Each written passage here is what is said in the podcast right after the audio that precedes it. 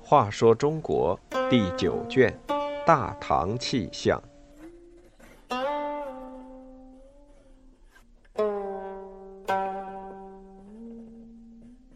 二十二，银杏呼冤。皇后和杨素在隋文帝面前搬弄是非，太子杨勇逐渐失去皇帝的信任，东宫地位不稳，只好求助巫师，但越是防范，对自己越是不利。隋文帝夫妇对太子杨勇的不满，起初还只是家庭琐事。皇后虽然常在皇帝耳边念叨废杨勇立杨广，皇帝并未下定决心。后来东宫里的人发现，晋王杨广和宰相杨素鬼鬼祟祟往来密切，知道他们一定是在谋划不利于太子的事，太子渐渐感到不安。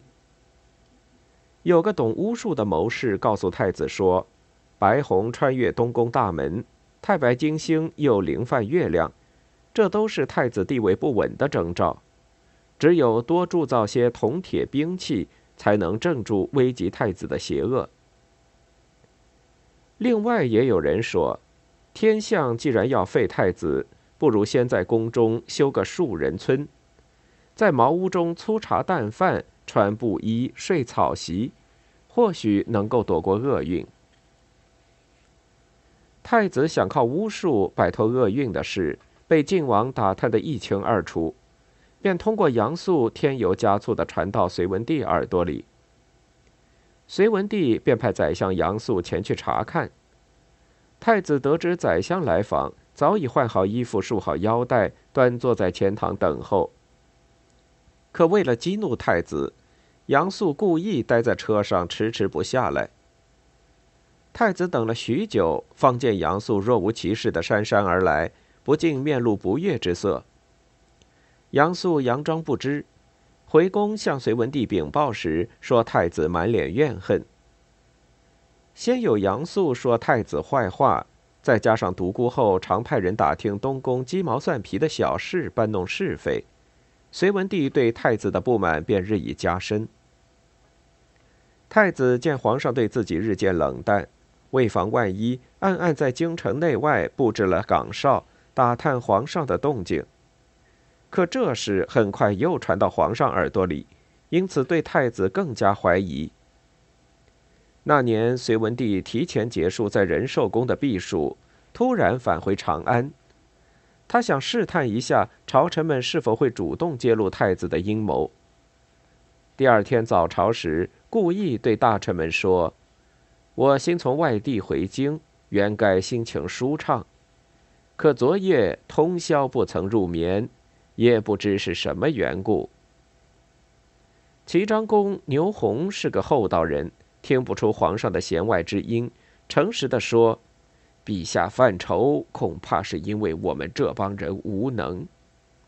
皇上见牛弘等不解自己话中的意思，只好直截了当的说：“仁寿宫离京城不远，可是我每次回宫都需要戒备森严，好像进入了敌国境内。昨日腹泻，竟不敢脱衣上床，半夜如厕也怕后房不安全。”只好移至前殿来方便。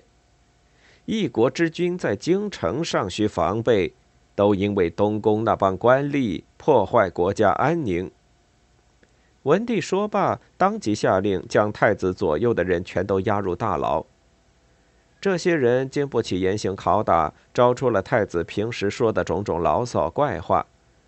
文帝知道牢骚不算谋反，据此废黜，难叫天下人心服。于是又派杨素深入东宫搜集证据。杨素在东宫库房发现数千枚火碎，如获至宝。其实那些槐树根制的打火工具，只是供职业的卫士取火而已。杨素明知道槐木火碎的用途，却仍然以此为谋反的罪证。此时又有人诬告太子养马千匹。是为了夜袭仁寿宫。杨素不分青红皂白，把这些捕风捉影的事一一禀报文帝。隋文帝决心罢黜杨勇，改立晋王杨广为太子，将杨勇交新立太子杨广监禁在东宫后院。关押中的杨勇不肯服罪，接连写了几次辩护状呈递皇帝，但全都被杨广扣押。杨勇无奈，只得趁夜里监管不严，爬上一棵老银杏树，高声呐喊，希望隋文帝能够听到。可是杨素却对隋文帝说：“杨勇疯了。”文帝死后，杨广又在登基之前以父亲的名义判了杨勇的死刑。从此，东宫的老银杏树上再也听不到杨勇凄惨的呐喊声。